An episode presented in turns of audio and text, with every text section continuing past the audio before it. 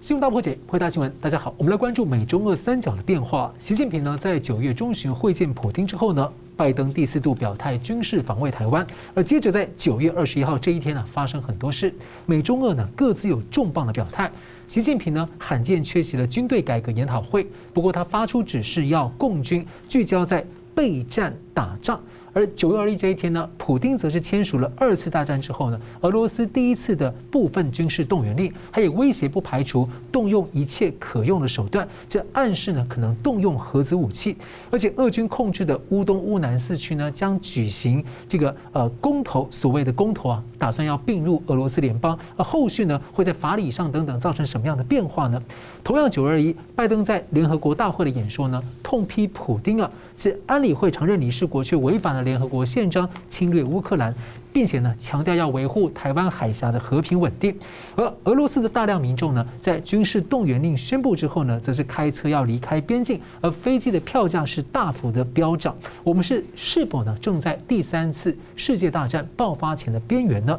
同样是九二一，美国两党众议员呢提出一个新法案啊，授权美国军队呢在台湾设置。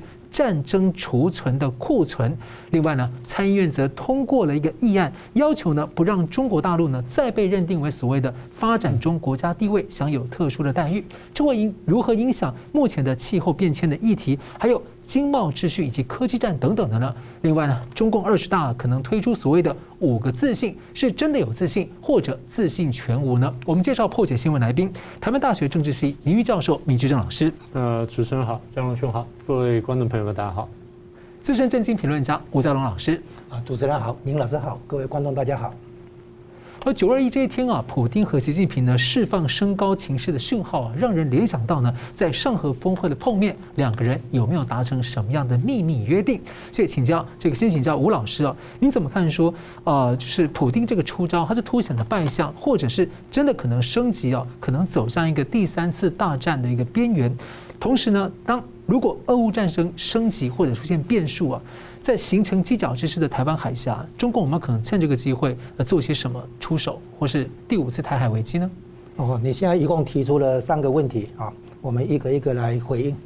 那首先提到说，这个普丁啊跟习近平在上合会峰会见面有没有密约？应该是说不管有没有密约，他给人家一个印象就是有峰会啊，两个人有见面。那么这个有潜力哈，就是说峰会之后带来一些大动作了。那么第一个前提，我们讲毛泽东那个时候，毛泽东把赫鲁雪夫请来，然后他在游泳池旁边跟他见见面哈，然后等到赫鲁雪夫走了之后，毛泽东炮打金门，那个金门炮战的前之前有这么一个故事，嗯，然后美国这边在想，你们是不是讲好了？哦，你们是不是有商量好干这个事？所以呢，美国这边就会小特别小心是这样子。然后第二个呢，邓小平那个时候，一九七九年一月一号，美国跟中共建交之后。邓小平就在一月下旬去美国访问嘛，哈，访问完之后跟塔卡特有一次单独会面，各带一个翻译而已。那邓小平就跟他说：“我要打越南。”卡特听了大吃一惊，说：“真的啊？”他说：“可。”邓小平说：“可是我缺家伙，我缺啊那个军火。”卡特说：“你开单子来。”然后呢，就真的给他看，他是讲真的讲假的。结果当年四月份啊，就是所谓惩罚越南战争，中共就打越南了。然后，因为越南的老大哥是苏联，啊，然后呢，美国刚刚从越战撤退嘛，哈，就是灰头土脸，所以呢，中共去打越南的话，等于在向美国交投名状，表示他现在跟苏联拜拜，靠向美国这边，啊，是这样。所以美国后来支持邓小平的改革开放，这个也算是有点贡献。所以呢，邓小平跟卡特见面之后，然后去打越南，也是哈，峰会之后有大动作。那现在习近平上一次就二月，今年二月十号，普京去冬奥的时候前夕哈，去北京嘛。然后呢，这个之后不久，二月冬奥结束哈，二月二十四号，普京就动手了嘛，打乌克兰嘛，啊，这个也是峰会之后来一个大动作啊。那这一次也是在那个中亚上合峰会这个以后，普丁来一个大动作哈。那这个普，这个至于你当你说的会不会有第三次世界大战哈，我用从另外一个角度来讲，就是说，哎，尤其是。经济繁荣、产业创新、产业革命，然后经济繁荣、泡沫化、泡沫破掉，然后呢出现经济的那个大困局，比如说一九三零年代经济大萧条，这个之前整个二零年代啊，是被一个技术创新跟产业革命带动，就是汽车工业。我们九零年代看到了叫做什么？叫做资讯通讯产业革命，对不对？哈，IT revolution。我们九零年代看到的是这个，可是七十年前那个时候是汽车工业，啊，然后呢，泡沫破掉，然后没办法。一九三九年九月一号，希特勒下令德军进攻波兰，二战正式爆发，间隔了差不多十年，啊，然后最后是用战争解决经济问题。当时罗斯福推了新政，把美国的失业率从最高的二十五 percent 降到百分之十四，降不下去。结果一开战以后，短短一一年半，美国的失业率从百分之十四降到百分之四，充分就业，变成说用战争解决这个失业问题，大失业的危机。那这一次会不会这样呢？有可能啊，因为我们之前见过两个泡沫，一个网络泡沫破掉，引出一个房地产泡沫破掉，然后变成金融海啸，然后从金融海啸到现在的话，经济问题的坦白讲没有得到真正解决，就是社会的撕裂，因为技术的创新、产全球化等等，带来这个社会哈精英跟草根的那个巨大撕裂。然后这个问题让川普当选，然后这个问题也让那个很多的议题哈都不得不关注到这个社会撕裂的问题，所以很多经济社会问题没还没有得到真正解决，所以这个时候拖下拖下去的话，会不会又爆发战争？用战争来解决经济问题，我觉得这个可能性是存在，只不过我们只能继续观察下去，因为我们也不希望看到世界大战嘛哈。好，现在讲下来就讲回来，就是原来在二月四号，普京跟习近平见面，决定要打乌克兰之前。是习近平想把普京拖下水，因为习近平面对美国的压力，从贸易战到技术禁运，哦，到很多的那个，呃，去年普呃拜登不是去欧洲开会嘛，哈，然后呢，这个好像在组成一个反中共的联盟，对抗中共，他叫天下为中嘛，哈，所以习近平首先感受到美国的压力，他希望能够分散一点，如果欧洲有事情的话，对他来讲比较喘一口气，所以一开始是习近平想把普丁拉下水。现在很明显，现在是普丁在乌克兰战得不顺利，了哈他们想把普习近平拉下水，你怎么不履行承诺给我的这个物资的资源？啊，所以你看他这一次那个栗战书去跟俄俄国的国会议长见面的时候，他俄国人都很生气的眼神在看他。然后这一次的话，普丁也是瞪着习近平，习近平好像低着头念稿，就是说你不是说你要跟我支支持我吗？我们的合作没有上限吗？对不对？怎么现在你都对不对？很多地方不能配合，所以俄国人有一种怨气。看着中共这边，啊，那在这种情况下，现在普丁的那个这个局部动员啊，表示什么？他之前叫做特别军事行动，还不叫战争，因为战战争要要动员，现在说要动员了嘛，所以呢，相当于这个算是把特特别军事行动升级为战争了哈。然后他还威胁，就是说有可能会动用各种武器嘛哈，包括核子武器。然后呢，生生产体制进入战时体制，所以他不但人员动员、物资动员、生产方生产也动员。其实是这样子，因为普京跟习近平有一件事情一样，就是只能一路黑到底。普京如果下来的话，他下场会很惨；习近平如果这样下来的话，可能下场也很惨。所以他们现在两个人只好叫做一路黑到底，就是我们用我们的比喻来讲，叫做头洗一半了哈，只好洗到底了。所以他们两个没有退路，只能只能硬干到底，硬撑到底。所以呢，现在普丁说：“我起码还有，我没有传统武器，没有飞弹飞机。”那么我起码还有核子战术核子武器，或者说不定有低当量的那个战术核子武器，给乌克兰一点颜颜色看是这样子。所以呢，他有可能狗急跳墙，或者被逼到没路走的时候，真的来玩玩一下子。反正他是等于说什么四个字啊，叫做玉石俱焚。现在他有可能被逼到说玉石俱焚这样子。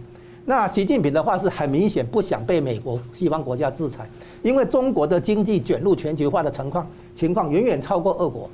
所以，如果真的被西方制裁的话，中国坦白讲吃不消，何况高干的很多财产都在外面，这都都是美元资产。所以，习近平衡量一下的结果，他现在没有理由再去站在俄国这边。所以呢，他如果支持俄国，美国会修理他；他如果不支持俄国，俄国会修理他。所以他左右为难的情况下，他不得不一直搞极端清零。说我现在没办法充分支持你，我现在有疫情，运输物流这个不方便等等等等。那。现在这种目前这个情况下，哈，是中俄这个同盟其实没有足够的实力，同时在乌克兰跟台湾发动战争，他们没有办法两边同时开战。你不要把它想成说美国有没有能力应付，美国不但有能力应付，还还有盟友。现在你要反过来看，中俄这个同盟有没有实力，同时在两边发动战争？当然是没有，我认为他没有啊，是这样。是，明老师怎么看呢？我基本同意江龙兄刚刚看法，他讲的非常有趣。呃，第一个问题是中俄之间有没有密约啊？呃，我们不能确定。嗯，我想说密约，我们都知道就不叫密约了。嗯，但是要这样说，即便有密约，中共现在不敢用。应该是蛮清楚的吧？我在别的地方曾经讲过，在目前的情况下呢，中共大概有六种对策。呃，有人会说你们想的太极端了，应该这样说，在做国家安全分析的时候，你把那个光谱想得很完整，就是可能发生的都要想，甚至在两边不太可能发生的，你都要去想一下。剧本先想好，剧本你要先想好，然后到你要做一些基本的准备。这样才不会说到时候手忙脚乱，因为有的时候历史上的确发生了你不能想象到的事情。二月二十四号以前，认为普京会打乌克兰人也不太多，对，是不是这样？西方学者也都认为不会打。所以换句话说有误判嘛？那所以我说我们要讲这东西哈。那我说习近平可能现在有六个对策，第一个就是他希望啊，希望俄罗斯在乌克兰至少部分得胜。部分得胜就是我又不用帮你了，然后现在那边情绪稳下来了。但是呢，你部分得胜之后呢，因为你还占了这个一块地方，所以犄角之势还在对我是有利的。嗯啊，这第一种情况，那是他最希望看到的。但现在看起来有点困难。好，第二，呃，接受俄罗斯战败，然后完全袖手旁观，这样的好处就是我可以跟欧美国家呢改善关系。缺点就是，如果我落单了，那欧美国家会追杀我，追得更惨。这点他我没有把握，好，这是第二个对策。第三个对策呢，就是你刚刚问的，呃，会不会出手打台湾？这样讲，战略上它可以帮助俄罗斯，譬如说开辟第二战场，你有犄角之势嘛？既然是犄角之势，你那边打，我这边打台湾话，那犄角之势就完全形成。问题是，他敢不敢做？所以就像你刚刚讲说密约，或者说他的这个讲说准备打仗等等。一旦或者摆出了打台湾或者做出军事威胁的话，那犄角之势形成了，只是这代价非常高。当年呢，这个江龙兄刚也提到嘛，就是呃，中共去打越南，其实在上一次越战的时候，就六五年那次越战的时候，中共没有直接出手，但他战略上是帮助越南了。是，他在边界上这摆了几十万大军，一副随时随地要进来的姿态。所以美国打北越呢，那就不敢全力去打，就想东想西，然后只能说有限度打，然后打打都不太不太敢超过十七度线，只在十七度线以南去打，这就战略上帮助了。那好，中共可不可能在战略上做出动作牵制美国？那这个是要看了。同样的，优点就是让美让欧美呢贝多利分，但缺点就是那我要跳去洗头，我要不要做到这一步？这是第三个对策。第四个对策就暗中援助俄罗斯，然后继续继续打下去。这样的好处就是我延续战争，然后拖住了欧美俄三方，我等于是用下士对上士，我的长期来说利益非常大，利益大到就是我认真要去想这件事情。但是现在的问题是我有没有办法避开侦查，有没有办法避开制裁？那这个东西它还在盘算当中。好，第五个对策，上次我在这边讲过，呃。准备俄罗斯打败，然后准备吸纳俄罗斯，或者至少我在这个用“一带一路”呢，向中亚各地方去大幅推进，然后把近多的这个势力范围把它拉下来。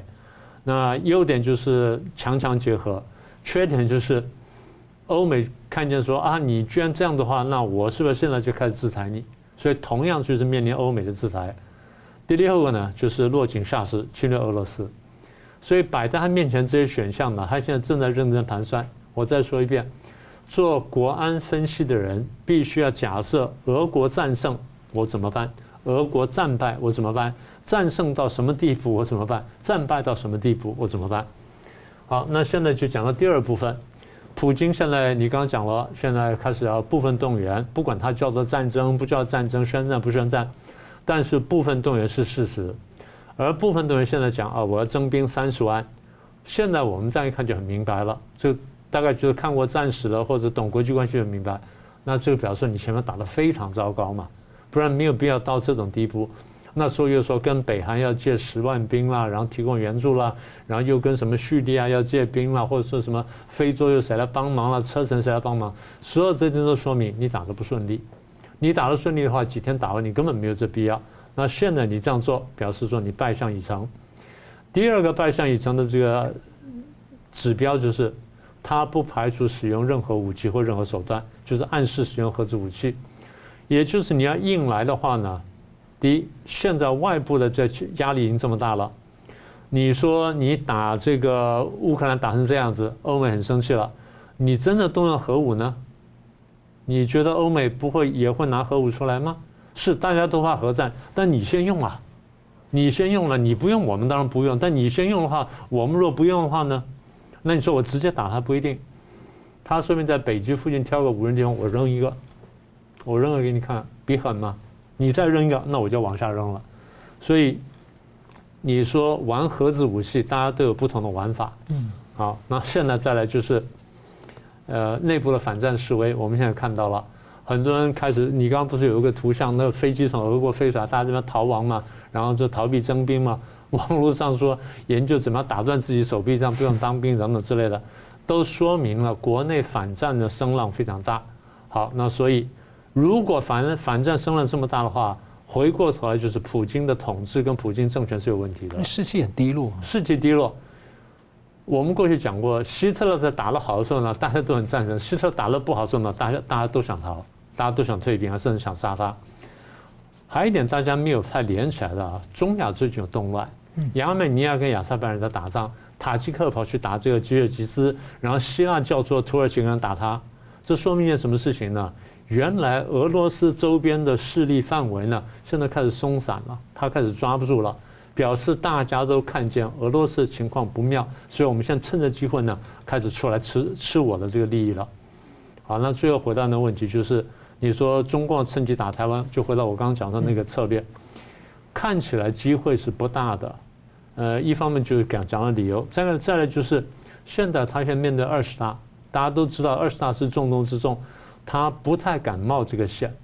我们现在看到一个指标就是，呃，在关于拜登出来讲说保卫台湾这件事情，中共外交部发言人出来讲话了，然后记者提问，他答回答了。好，全世界的记者都在那地方看到那一幕，然后都拍下，也都有文字搞出来。中共的官网把这段全部拿掉，连提问跟回答通通没有。就比方说，我不希望我老百姓看到这件事情，我要骗我老百姓，为什么呢？如果现在把这弄出来，大家非常生气，说啊，他要去保台湾了，哦，然后民族主义沸腾，反习的力量就很可能会利用这机会呢，把事情搞大，把你二十大搞黄。所以表示他真的不想把事情搞大。如果他不想把事情搞大的话，那大概暂时不会碰台湾。好，然后再一点就是观察了乌克兰战争之后，他自己要评评估一下。我有没有能力对付美国？我有没有能力对付其他国家？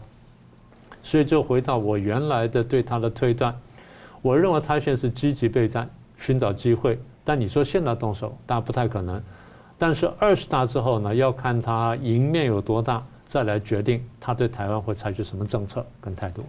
是感谢我们休息一下，待会回来看呢。最近呢，这个中共在八月份围台军演之后呢，这个欧美亚还有这个美国呢，都带头，包括军方啊、外交系统都在对台湾表达关切。而这个时候呢，中共的国台办主任呢，却突然说有足够耐心要争取所谓的和平统一。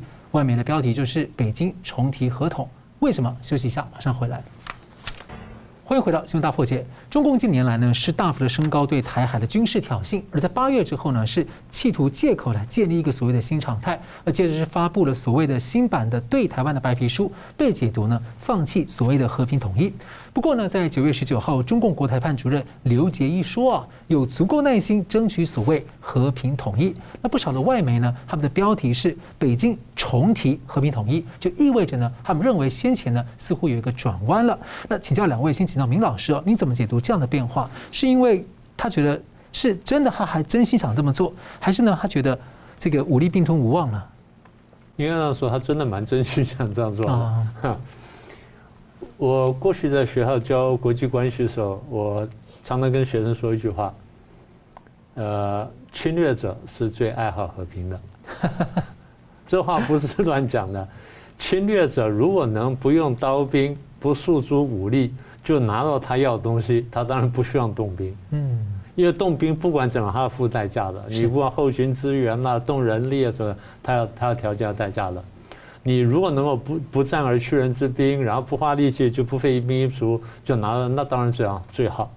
所以呢，这么多年来，中共对台湾的战略大体上是三层：第一层真的是和平统一，到现在为止，他仍然是虽然就是这个希望看起来越来越渺茫，越来越淡薄，但他真的还是希望和平统一。这个时候我们讲的和平统一是什么呢？是政治上提条件，最后让台湾接受，然后国际也从而接受了，因为和平。我们多次讲过，美国当初跟中共建交或在谈建交过程当中呢，其实就提到的问题。那最后美国底线就是，你只要和平解决台湾问题，那我基本都能接受。所以这是美国底线。如果美国是世界第一强国，那美国接受的其他国家绝大多数都接受了，就没有问题了。而但历史上中共好像都没有实现过这个。那那是另外一回事。西藏啊，香港啊，那是另外一回事情。但是美国开的条件，美国是蛮相信这条件的。然后你也注意到，美国一直在讲这条件。好，所以第一就是在政治上开条件，和平统一，然后国际接受。首要条件就是台湾接受，然后美国接受。嗯，好，这第一个。第二呢，从这种政治条件所衍衍生出来或演化出来的第二个和平统一的方式，就是买台湾。我不断跟你这个经贸来往，经贸来往，经贸来往。这个呢，是大概是差不多两九零年代以后到两千年中慢慢成熟的。因为两千零一年、零二年参加了 WTO，它的经济实力越来越强大，它超过意大利、法国、英国，那一路上赶上。哎，他觉得说我有这实力干这事儿，所以跟台湾有交流啦，签 ECFA 等等。让两岸经贸去融合，那等于是把台湾买下来，所以这个是一个和平统一的变种，那就没有不一定有什么政治条件，当然最后也会象征性的开出这种条件，但是买台湾，所以这也算是和平统一。啊，这是第二个方式。对他们来说呢，武力统一始终是一个下策，那不管是北平模式了，或是诺曼底模式了，或什么的，这都是下策，所以对台湾的大战略呢，大概还是这个样子，这是第一点。第二点，那你现在讲啊，他又重提合同了，前阵提武武力统一等等，那怎么说呢？我们看到这几年来，尤其这差不多没有十年，大概这五年来，中共对台湾的武力统一的意愿开始上升，虽然机会仍然不大，但意愿开始上升。为什么意愿上升呢？第一，总体国力上升，我们刚讲了，因为参加了 WTO，大家的投资啊，经贸实力开始成长。所以总体国力上升，这第一个。第二，总体国力上升之后呢，他提出了很多钱出来，然后去发展军备。然后在发展军备之前前后后呢，刚刚碰到苏联瓦解，然后乌克兰崩这个崩解出来。乌克兰崩解出来之后，当时的乌克兰政府呢犯了重大错误，没有留住国内的人才跟科技，被中共大量的买走。当然，中共也跟俄罗斯买了很多，跟前苏联买了很多。所以中共又有钱，然后又有这些科技，又有武力什么的，我们叫军工科技。所以这看到这这大概十年下来呢，它的武力的装备各方面的进展非常快速。唯一欠缺的就是真正实战经验跟这个实际的训练。好，那第二武力上升，第三呢，随着这国力上升，随着武力上升呢，在国际政治上有理论，就是它野心会变大，很自然的野心会变大。大到什么地步呢？当他觉得我越来越强大的时候，他的文宣上就要跟大家讲：我我变强了，我变壮了。我过去五十公斤，现在六十公斤了。过去我能提起三十公斤的，我现在可以提提起六十公斤的，然后还可以扔出去。所以我我力量变大的时候呢，我们讲到国际关系下个理论，就是你对现存的国际秩序是否满意？你是不是要挑战这秩序？如果你觉得你能和平取代，然后就变成新的霸主，然后安排一个新的秩序，你会用和平方式做的事。但如果不行的话，通常是使用武力，就使用战争，就是我们讲的大国之战，或者说大国之战中的争霸战。好了，那现在中共不断在讲自己越来越强，越来越强，一方面就是鼓吹自己，二方面就是统战。但是文宣的结果就是他把自己洗脑成功了。他觉得，哎，我现在真的东升西降，真的是东强西弱，就看不见美国其实还相当强大这个事实。好，那最后一个问题就是，哎，我个人野心也上来了，因为这东西是一步步来的嘛。你记得当时最早那个八大工业国开会的时候，大概九零年代初期，八大工业国开会，江泽民是站在最旁边，他想往中间挤，大家伸手拦他，有没有？各国他从左边那几个。各国领袖就自动就收上来，就不让机会，就把他推到那边去。到了胡锦涛时代，大家让位，然后站到中间来。G two，就是你国力到这里，大家对你的这个这个看法也不一样了。好，那中共自己也这样做了。那说是说到这样呢，其实我还是跟大家讲，对，在中共心目当中，他绝对现在还是不会放弃和平统一的。他晓得，因为我若动用武力的话，国际会反对，甚至会介入。我们现在不是在讲吗？这个拜登讲，我第四次保卫，讲要保卫台湾等等，台湾很多不相信啊。我告诉你，中共相信，中共绝对相信美国会介入，所以他的所有准备就是环绕着美国到时候会介入，美日安保就甚至其他国家会介入，在大家都介入情况下，我到底能不能做这件事情？啊，那你说台湾有些人不信，那你看看美国现在说的话吧。呃，驻韩的美军司令呢，叫这个拉卡梅拉上将，他制定了应急方案，然后在中共犯台的时候，他支援南韩要保卫台湾。美国空军的这个副参谋长呢说，如果中共武力犯台的话，我打击中共的核心后勤补给。第七舰队司令官说，中共的这个海军现在有能力封锁台湾，国际可以介入，然后美军做好准备了。然后美日这军部这个演习就是演结束之后呢，美军的这个太平洋是陆军太平洋司令呢说。我摆在那边的武器呢，不撤走，就摆在那边上继续用，包括海马斯在内。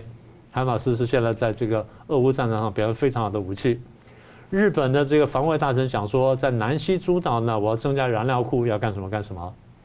然后菲律宾驻美国的大使，呃，最近又讲了，过去不是在这个杜特地时代跟美国闹得很不愉快嘛，然后经常就是吹胡子瞪眼那边讲话，甚至把美国赶出去。现在新任的这个菲律宾总统呢，态度开始调回来。菲律宾驻美大使明白讲，如果台海爆发冲突，如果这冲突影响到我菲律宾的国家安全的话，我愿意让美军使用我的军事基地。印度讲的更精彩，印度有人讲。哦，如果发生事情啊，我不排除在这开辟第二战场，牵制中共军队，也就是周边国家表态。不管这这当然很多是美军了，是，但是日本、菲律宾跟这个印度这些人讲话，他不是随便讲的，还有国家还没有讲话，印越南还没讲话啊。嗯，哦，不要以为越南不会讲话，不会以为越南不会做事。所以我们现在讲什么呢？我们讲就是这个态势在这里呢，中共是看得见的，请各位注意一点呢。中共收集这些情报的功夫比我们要仔细，他的每一点每一件都看得见，所以对他来说呢，这压力是非常大的。那现在在提和平统一呢，一方面就是我稳住二十大哦，我不要节外生枝；二方面就是我降低外部的敌意，现在先不要惹事情，等我二十大完了，事情料理完了，再看看事情怎么发展，看看俄乌战争怎么走，我再决定我的下一步。是。好的，那个吴老师怎么看这个国际的区域联防之下，包括还有澳洲先前也表态可能会介入哦。在这样的情况之下，中共国台办现在在喊和平统一，您怎么看呢？他这个话，首先你看他是讲给谁听？第一个，嗯，他讲给美国听，嗯，啊，就像明老师刚才有说明的，美中关系的政治基础在于中共承诺以和平手段处理海峡两岸的政治争端、政治分歧，所以在这个基础上，啊，就是说美国对台湾的军售是要维持军力平衡、两岸平衡。那换句话说，如果就是在雷根的那个备忘录里面有讲，如果中共对台湾的武力威胁增加的时候，根据八一七公报，不是减少对台军售，是增加，因为要保持平衡，这才是美国的根本政策，保持这个两岸平衡，保持台湾有呃足够的自卫能力。所以，如果中共的军事威胁下降啊，走和平路线，那美国当然就削减对台湾的军售。但反过来讲，如果美国呃中共对台湾的军事威胁上升，那美国是增加对台军售，以便维持平衡，是这样来。现在甚至于要进一步发展不对称武力，就是因为台湾的腹地比较小，哦，如果这个如果有战争的话，台湾必须要有更强大的那个吓阻能力哈，阻止对方做军事冒险。所以他这个话，你可以说他在那个包围台湾的会战演习之后，讲给美国听，啊，我还是有和平统一的意思啊，请你稍安勿躁，大概这个这是第一个效果。第二个效果呢，他讲给内部人听嘛，啊，就是说我们现在还不准备在台湾这边制造更大的事端，我们先把内部的这个二十大开好，等于是在，也是在整个习派讲给反习派听。啊，你们不要一直逼我要打台湾这样子，啊，大概是对内部有有一点效果。现在再讲第三个呢，就是事情的本质，就是说他表达一种愿望，愿意朝着和平统一来努力，啊，但是。我们从第三方来看，他是有耐心，有足够的耐心，缺乏足够的智慧。他其实不晓得和平统一能够怎么怎么做才能够成功。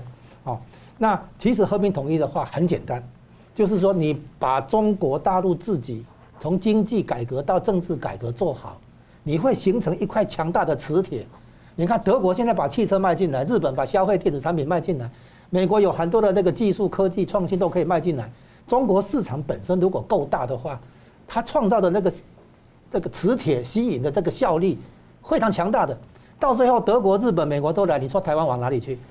他应该是往这个方向去思考才对。可是因为习近平自己是红二代接班，他要证明他有贡献，他要拿急着拿回台湾，是这样来的。结果把事情搞砸了，哦，所以呢，现在中共是这样，本来是要以战逼和，啊，就是我给你战争的压力，让你心头有阴影，最后你用和平的手段来换取我不开战，啊，以战逼和。现在是反过来，以和逼战，就是以和平来。破局，让和平统一破局之后，他现在提和平统一，那要是破局呢？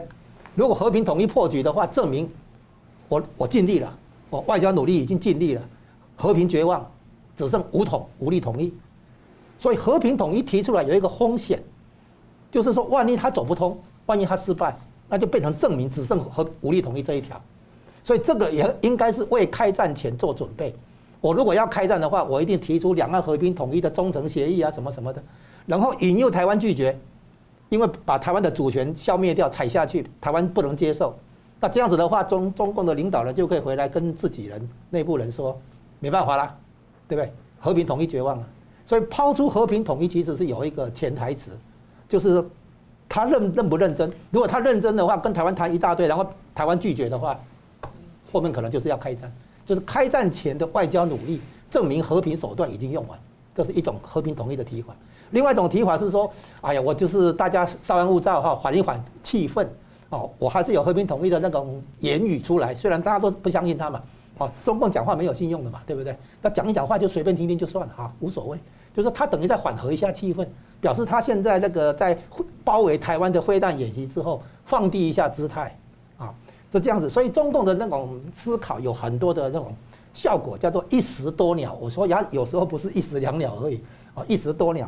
就就拿那个习近平跟普丁的见面来讲，如果普丁真的用战术核子武器在欧洲把那个问题搞得更严重的话，习近平是有得分的哦。就是他他为什么？因为欧洲事情严重的话，美国、欧洲等等要在欧洲这个被吸引过去，对中共的压力可能就会减轻。然后说不定还要回到联中制俄这个路来，哦，看看就中共的外交空间会变大。如果中真的中共用不，俄国真的用核子武器的话，那中共的那个谈判空间会变很大。可能美国要来找中共说，你是不是也啊去约束一下，或者说让俄国觉得中共已经跟他翻脸，中共会有新的外交空间出来。如果真的欧洲出事情的话，好，那如果欧洲不出事情的话，那么美国、欧洲的制裁让俄国衰落下去的话，那。俄国可能还真的只能倒向中中共这边，所以变成说，不管不管普丁是玩大玩小，习近平都觉得他有胜算，哦，所以我说他们的考虑往往是我举例来说明，他会一石多鸟，他对台湾也一样，他摆出的姿态，不管是战争，不管是和平，他都希望达到一石多鸟的效果，然后所以变成说哪一种结局出来，他都可以接受，比如说他这样讲和平统一，台湾赞成 OK，反对也 OK，对他来讲的话，他有不同从不同的。领域来得到他要的那个得分啊，他是变成这个这变成是这种这种情况，他当然知道风险了，他当然知道，他当然就像明老师已经讲，他当然知道美国会介入，不要说美国介入，日本就会介入，啊，因为台湾的这个周边海域跟日本的海域是是连接的，这是日本的海上运输线、生命线，台海有事的话就是东海、南海有事，就是整个西太平洋有事，第一岛链有事，那日本当然是吃不消，所以日本跳进来的话，美国这当然只好进来。更何况说台湾还是美国自己的国防前线嘛，就是美国的海洋疆界嘛，哈，因为海海权国家讲海洋疆界，陆权国家讲领土疆界，这概念不一样，啊，所以我说中共知道在台湾动手，其实复问题相当复杂，而且武力可能会结下血海深仇，不见得有利于将来的统一。你真的是要把台湾人都送去新疆嘛？那你还要盖很多的这个集中营，那也很累的哈。所以我说他讲这些话，有政治的跟军事上的那种。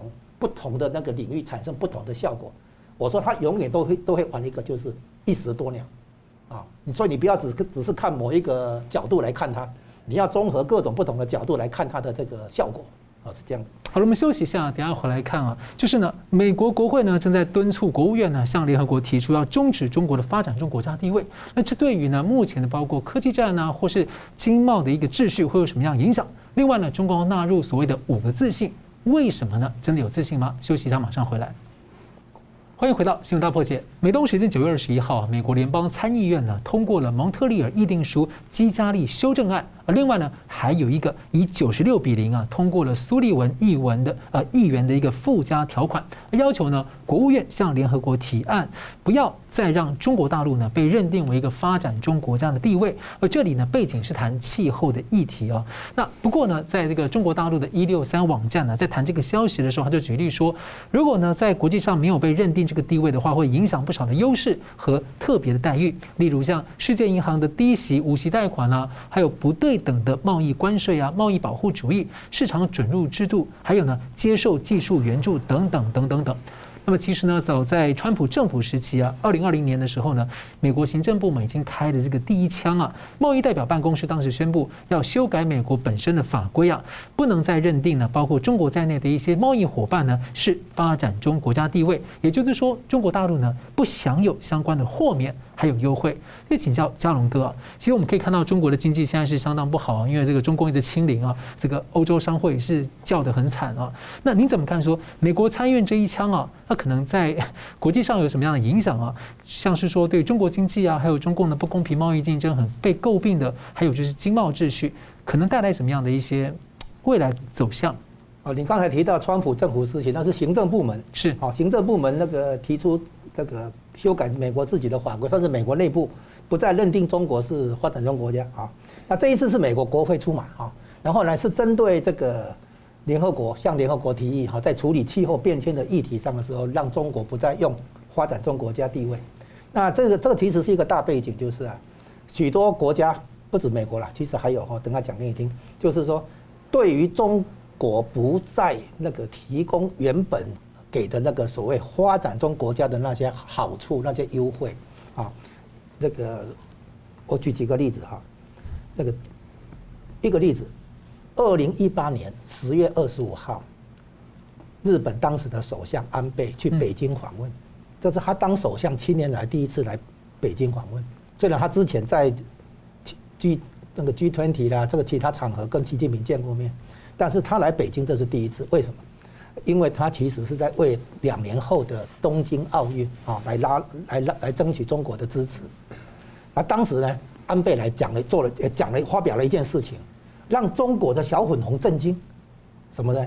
他说日本取消或者结束掉对中国的经济援助，啊，他他理由什么？他说理由说没有理由说世界第三大经济体去援助第二大经济体。啊，他用这个理由。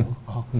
小粉红说哈，其实是真的哦。上海的一些基础建设，北京的医哈，还有一些上海、北京哈医院呐、基础建设了很多都是用日本的援助盖的。可是中共没有向国人讲这件事情。嗯，我们这边知道，是台湾这边知道，但是大陆那边不知道。所以很多小粉红大为吃惊，说哈，这有这种事对不对？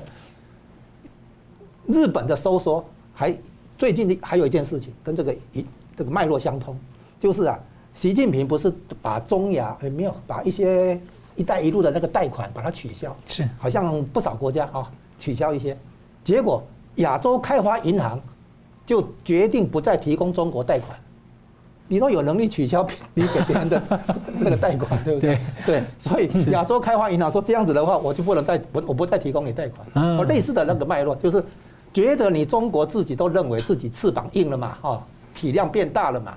你就不能再去享受原来给那种小型发展中国家才给的那些优惠、那些特特殊的礼遇嘛、待遇嘛？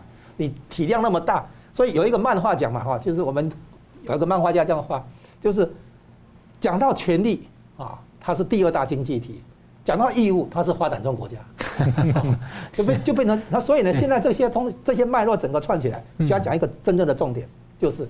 当初中国加入世界贸易组织，二零零零一年年底的时候，是以发展中国家的名义进来，啊，但是世界贸易组织是市场经济体的国际组织，当时中共还没有得到市场经济体的认证，现在也还没有。最近那个美国跟中跟欧洲都有那个做出那个决决议，都还没有给中国市场经济体的这个认证啊。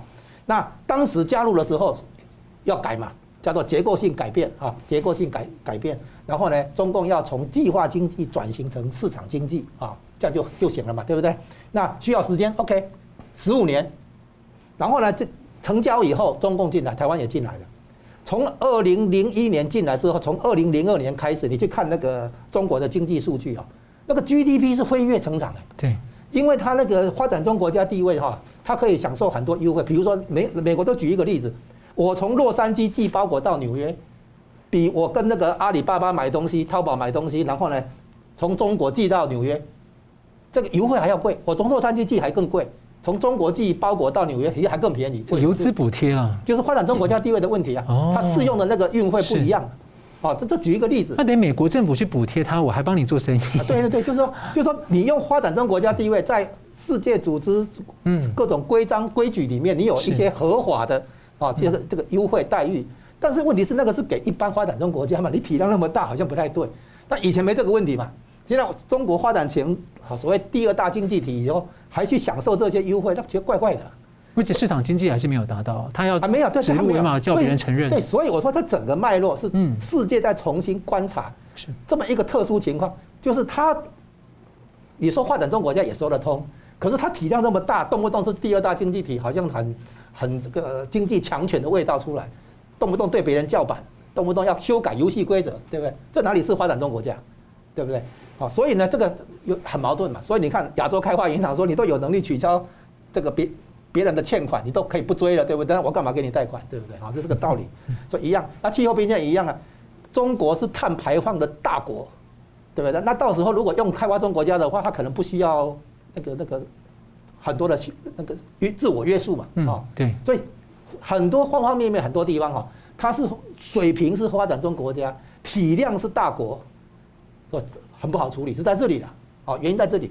所以从世界贸易组织这个案例里面发现，中共在加入世贸组织以后，那个 GDP 成长是飞跃，一直贯穿到那个北京奥运，还有呢上海世博，对不对？到了习近平上来的时候，真的没办法，这个外汇那么多，对不对？哈，那个国家这个这个整个进出口贸易那么庞大，对不对？最大的石油进口国，啊，粮食的进口国，煤炭的进口国，对，它变成贸易量变得很庞大。这哪里是发展中国家，对吧？所以吴老师，其实主要还是一个行为模式的问题啊。像你看，印度也体量那么大，没有人去整天追着印度骂嘛？不是不完全是，因为体量大，然后可是发展中水平，这是一个问题，这是一个新的问题。因为中印两国是在九零年代后期以后，逐渐被吸纳到国际资本主义体系里面，因为它中供应链重组、国际分工，哦，把制造业移到中国，把软体业包给这外包给这个印度，所以这个情况下哈，以前没有。以前我们在讲国际贸易理论啊、自由经济理论的时候，没有这种现象。然后在大家现在发现，这个必须面对，就是说，水平是发展中水平没有错，但是呢，它的体量、它的影响其实是大的。那这种情况的话，必须另外提出理论跟那个制定新的游戏规则。现在。你你你抛你抛出来的这些问题，就要讲这个事情。不，老师，这可能会搭配到，就像说强制转让这个智慧财产权啊等等这些行为，就比较极端的行为，就是他经常使用。但是他以大国身份在叫板嘛，就然后又搭配到他的发展中地位。哎，对啊，就是说这个这个情况，经济发展理论没有这个东西，以前这个没有这种案例，就变成说，你看你想搞强迫性技术转让，你要进入我这个市场的话，你要把技术嗯。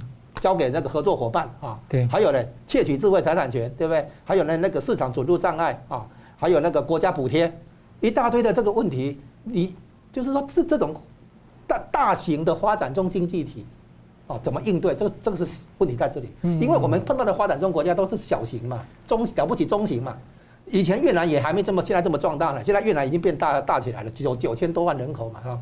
对不对？所以我们现在碰到的是这个处理这种新的状况啊，尤其是中印两国都是人口大国，那可是呢，坦白讲，还确实也还在发展中水平啊，他们的影响并不是一般小型发展中国家那个样子，所以才引出今天这些问题。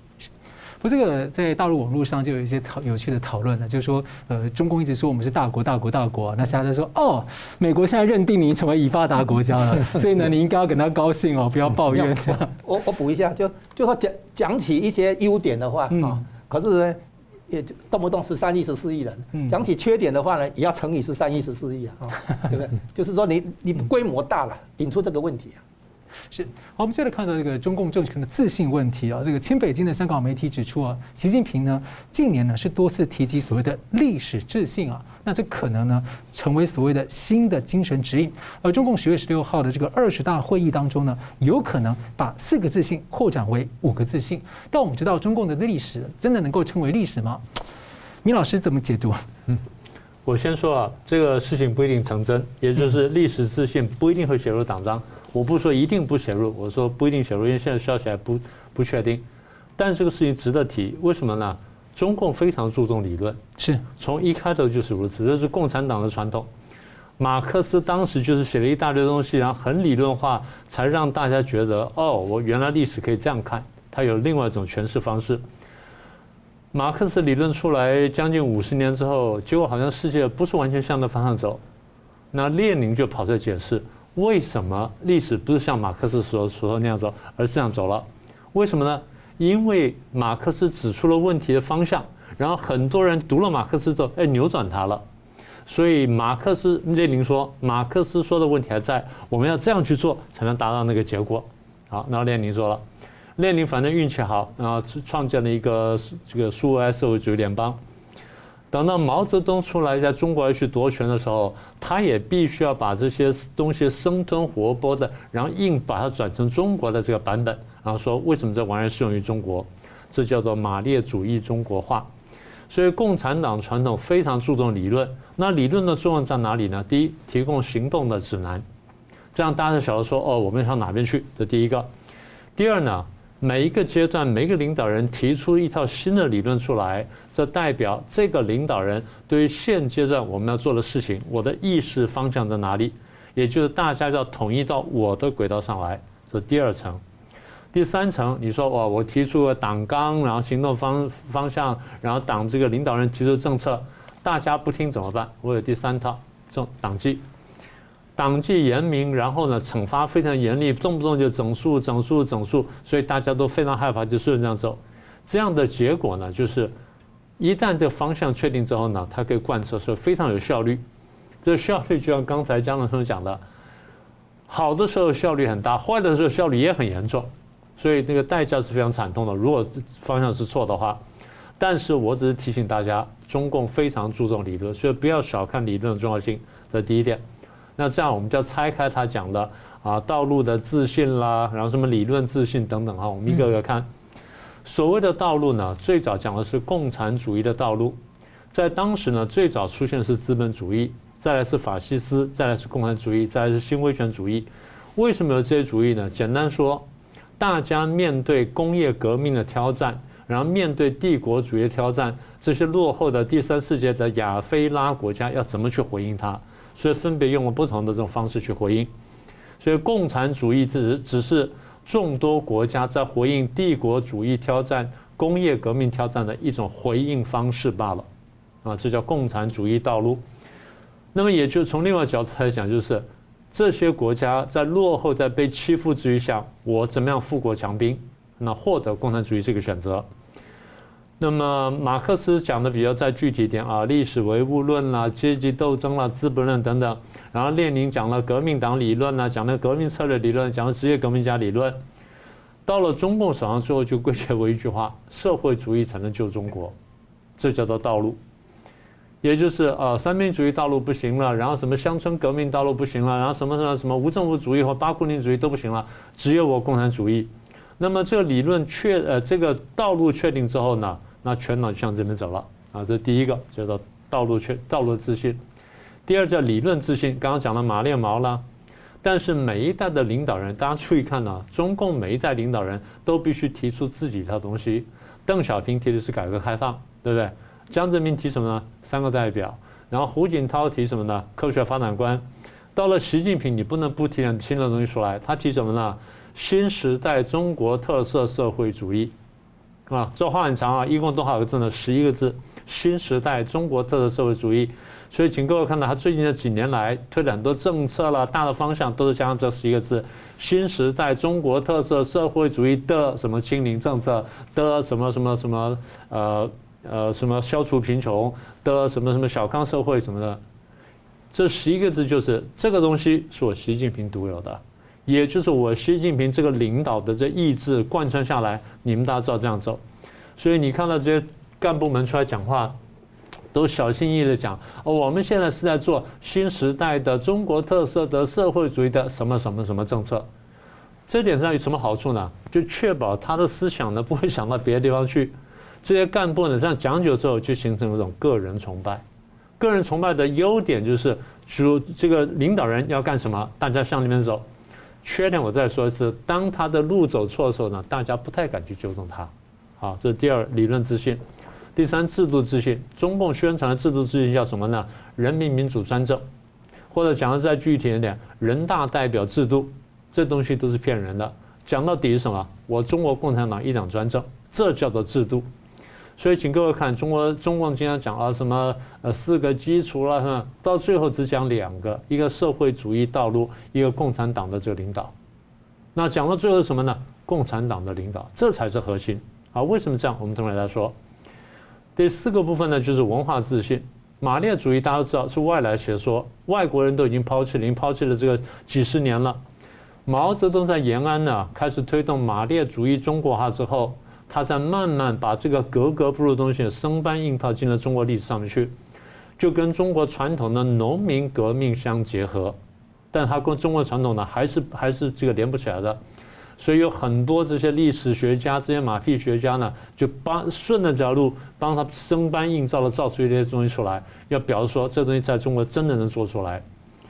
这样做的结果就是我所谓推文化自信呢。它其实是个偷梁换柱，用中国话来讲讲说叫做偷偷梁换柱，或叫偷换概念。只有一句话，我就是要把这套生搬硬造的东西呢，攀附到中华文化，戴上一个民族主义的帽子，或披上个民族主义外衣，让大家能够接受，只是这个样子。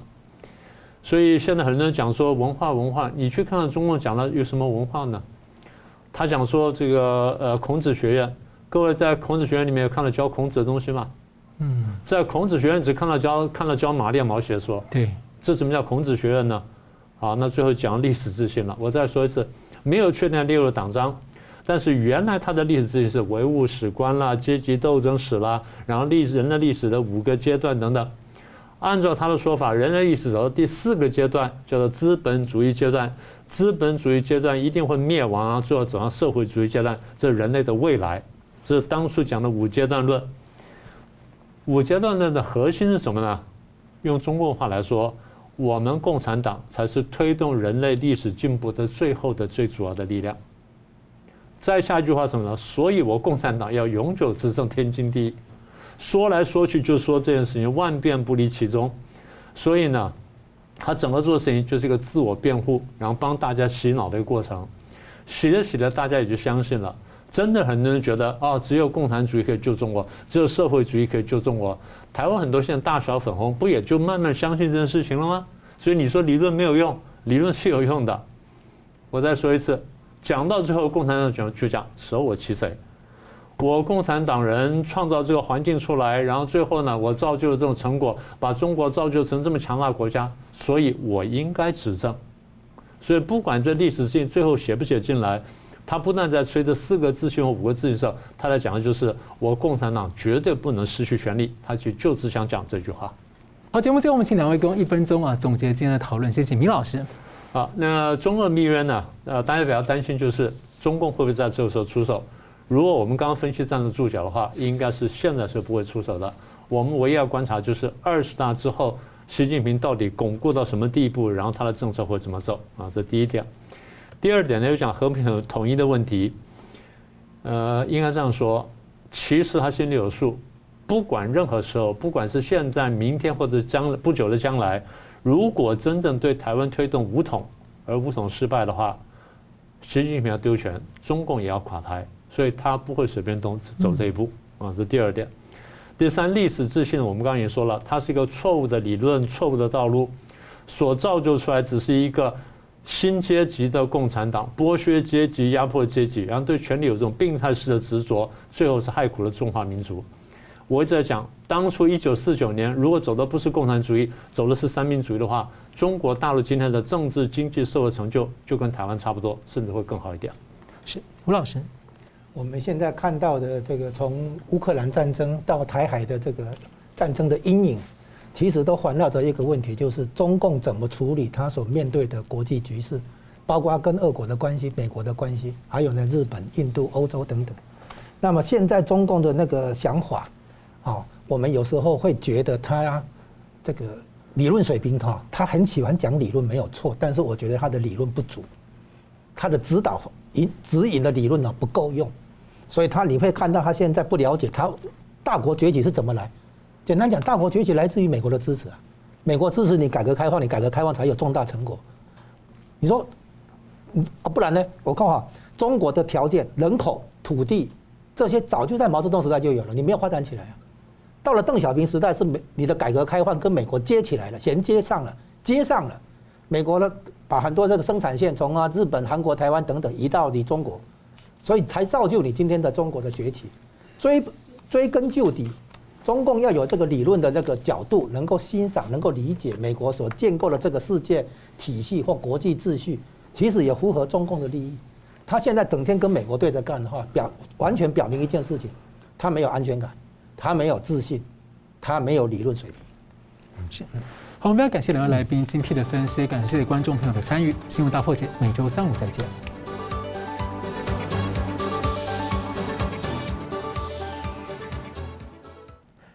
如果您喜欢我们的节目呢，请留言、按赞、订阅、分享，并开启小铃铛。那么，感谢各位呢长期对我们的支持。新闻大破解团队呢将持续为您制作更优质的节目。